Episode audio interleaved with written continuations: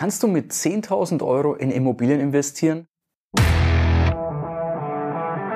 Der Cashflow Podcast. Dein Weg zu finanzieller und persönlicher Freiheit. Kannst du mit 10.000 Euro in Immobilien investieren? Ja, das geht. Absolut. Vielleicht ein bisschen anders, als du das aktuell denken möchtest. Denn viele denken, naja, mit 10.000 Euro, dann muss ich zur Bank, muss ein Darlehen aufnehmen und kaufe mir dann eine Wohnung.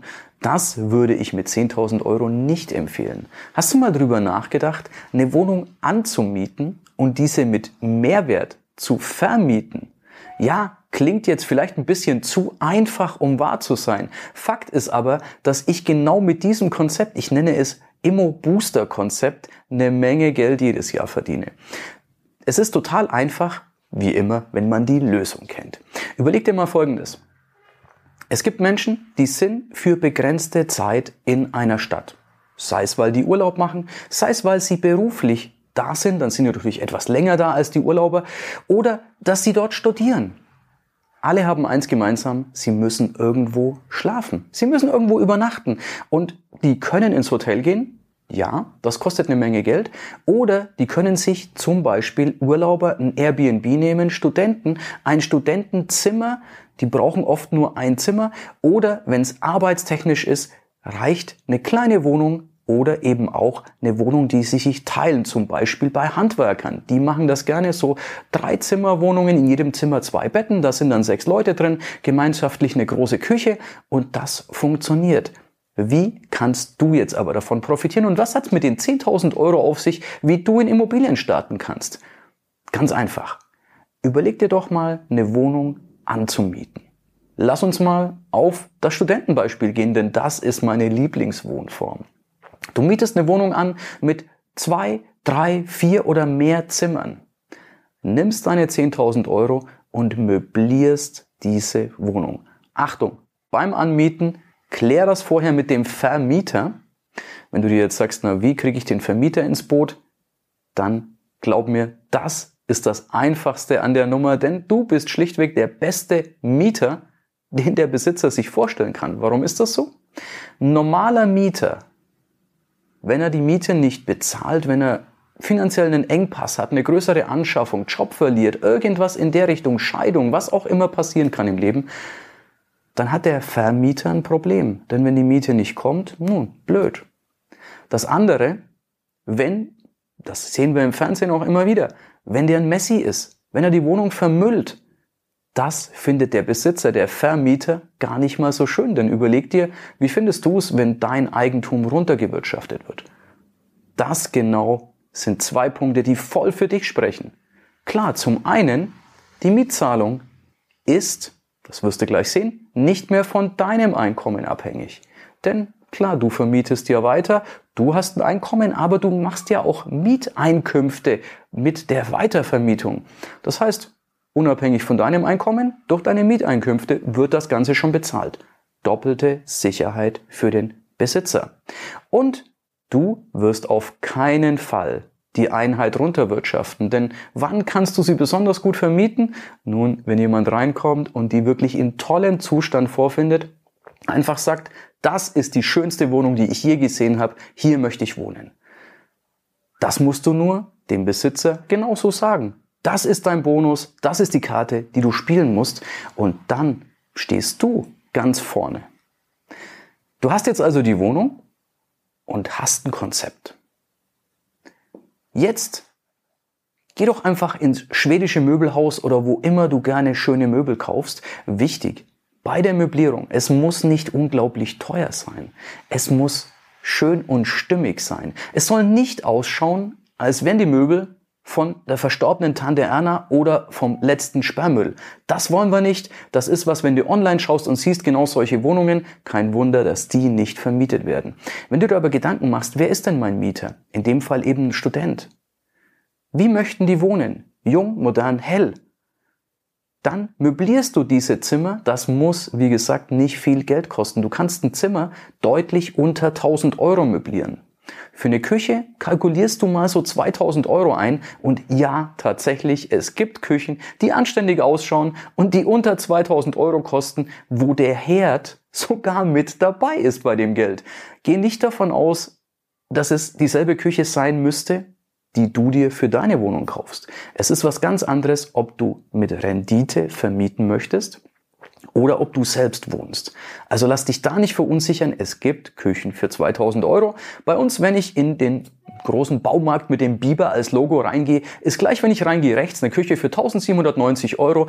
Da ist die Spüle mit dabei, da ist der Herd mit dabei und es ist eine 1,60 Meter breite Küche. Beweis erbracht. Du kannst damit mit 10.000 Euro eine WG super schön möblieren, auch wenn du vier oder fünf WG-Zimmer hast. Und jetzt wird's spannend. Du zahlst für deine Wohnung, die vielleicht 60, 70 Quadratmeter hat. Irgendwas um die 600 bis 700 Euro. Das ist so ein typischer Mietspiegel bei uns in Nürnberg, in Bayern. 10 Euro pro Quadratmeter. Bist du näher an einer teuren Stadt? Kann das höher sein. Bist du irgendwo im Ruhrgebiet? Kann das günstiger sein. Nagel dich also nicht jetzt auf die 10 Euro pro Quadratmeter fest. Das ist mein Beispiel. Jetzt hast du vier möblierte Zimmer in dieser Einheit. Nimmst für jedes Zimmer, auch hier wieder meine Zahlen, 500 Euro. Klingt teuer? Vergleich das aber mit einem Hotel.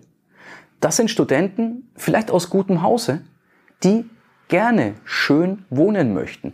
Die möchten nicht eine leere Wohnung anmieten, die im letzten hässlichsten Viertel ist, möchten erstmal putzen, vielleicht den Boden legen, das Ganze renovieren, die Wand streichen und sich Möbel kaufen. Du merkst was? Das wird teurer, als wenn die dir die 500 Euro geben. Vielleicht sind die auch nur für ein paar Semester hier.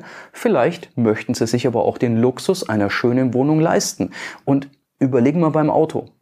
Du kannst mit einem günstigen Wagen, mit einem alten Wagen von A nach B kommen. Völlig richtig. Aber es gibt eben auch die Leute, die die teuren Wagen, die Luxuswagen kaufen. Und das sind nicht alle 60-Jährige. Schau dich doch um, dass auch junge Leute in tollen Autos sitzen.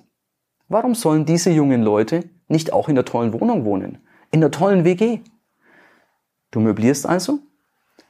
Du zahlst deine 600, 700 Euro an Miete. Du hast das Geld investiert, um zu möblieren, um das Ganze schick zu machen. Wir sind noch deutlich unterhalb bei den 10.000 Euro. Du hast vier Zimmer, die du für 500 Euro vermietest. Das heißt, du zahlst hier 600, 700 Euro und hier nimmst du 2.000 Euro ein. Du hast für deutlich unter 10.000 Euro einen schönen monatlichen Cashflow geschaffen. Es dauert nicht lang, dann hast du deine Investition wieder heraus. Und zwar wesentlich schneller, als wenn du eine Immobilie gekauft hättest. Und das ist ein guter Start, wie du unter 10.000 Euro in Immobilien investieren kannst, sehr schnell in wenigen Wochen tollen Cashflow schaffst. Du gehst kein großes Risiko der Blasenbildung ein. Zinserhöhungen müssen dich nicht interessieren. Staatliche Übergriffigkeit wie Energieeinsparungsverordnung, wo jetzt ganze Häuser gedämmt werden sollen, Heizungstausch und was es alles gibt muss dich alles nicht interessieren. Steigen Immobilien, sinken Immobilien, nicht dein Problem. Du hast Cashflow, du bist der beste Mieter, den der Besitzer sich vorstellen kann. Oft ist es so, dass Vermieter, Besitzer an Leute, die dieses Booster-Konzept, wie wir es nennen, umsetzen, gerne noch mehr Wohnungen abgeben, weil Sie sind schön, wenn du damit fertig bist und sie haben sichere Einkünfte. Hey, und das ist genau das, was ein Vermieter möchte. So kannst du ohne große Hürde dir schnell Immobilien-Cashflow schaffen und der schöne Nebeneffekt. Du schaffst dir damit ein tolles Zusatzeinkommen ohne großartiges Risiko. Du kannst damit Vermögen aufbauen und kannst mit diesem Überschuss, wenn du das möchtest, sogar eine Immobilie kaufen und deine Booster-Immobilie zahlt die andere Immobilie. Du kannst aber da auch noch den Turbo draufsetzen. Die Immobilie, wo du gekauft hast, kannst du auch mit dem Booster-Modell betreiben und damit doppelte bis dreifache Miete kassieren und so sehr schnell schuldenfrei werden, sehr schnell dein Vermögen aufbauen. Wenn du jetzt sagst, das klingt mir spannend, dann freue ich mich über zweieinhalb Dinge. Zweieinhalb. Warum? Kommen wir gleich dazu. Nummer eins, gib mir einen Daumen hoch. Ich freue mich, wenn ich Feedback bekomme. Nummer zwei, abonniere meinen Kanal, denn dann bekommst du mehr Mehrwert von mir. So habe ich die Chance, dir mehr Mehrwert zu liefern und das macht den Unterschied in deiner Zukunft, in deinem Geldbeutel. Und zweieinhalb, also fast drei, klick doch einfach den Link in den Show Notes, wenn du tiefer gehen möchtest. Da habe ich dir ein Online-Training äh, verlinkt. Das dauert circa 32 Minuten. Du bekommst die genauen Inhalte dieses Booster-Konzeptes und du bekommst dazu noch mein Versprechen, es wird dir am Ende dieses Trainings nichts verkauft. Du hast richtig gehört, ich werde nicht die Hand aufhalten und sagen, hier kauf mal einen Online-Kurs. Du kannst in diesem Online-Training nichts kaufen. Deal? Bock drauf? Daumen hoch, abonnieren und dich jetzt für das Online-Training kostenlos anmelden. Ich freue mich, wenn wir uns dort sehen. Bis dahin, dein größter Fan, Erik. Ja, das war's für heute. Es war schön, dass du mit dabei warst, dass wir gemeinsam Zeit verbracht haben. Unter cashflowpodcast.de findest du die Shownotes und dort hast du weitere wertvolle Informationen zu dieser Folge. Du hast Links und zum Teil auch Downloads. Wie gesagt, das Ganze unter cashflowpodcast.de. Wenn du auch zukünftig keine Folge verpassen möchtest, abonniere diesen Podcast. Dann wirst du automatisch benachrichtigt, wenn eine weitere Folge on air geht. Und ich freue mich, wenn wir beim nächsten Mal wieder Zeit zusammen verbringen dürfen und gemeinsam an deinem Cashflow, an deinen Strategien arbeiten können. Bis dahin wünsche ich dir eine tolle Zeit, freue mich, dich beim nächsten Mal wieder zu sehen oder zu hören. Bis dann, dein Erik.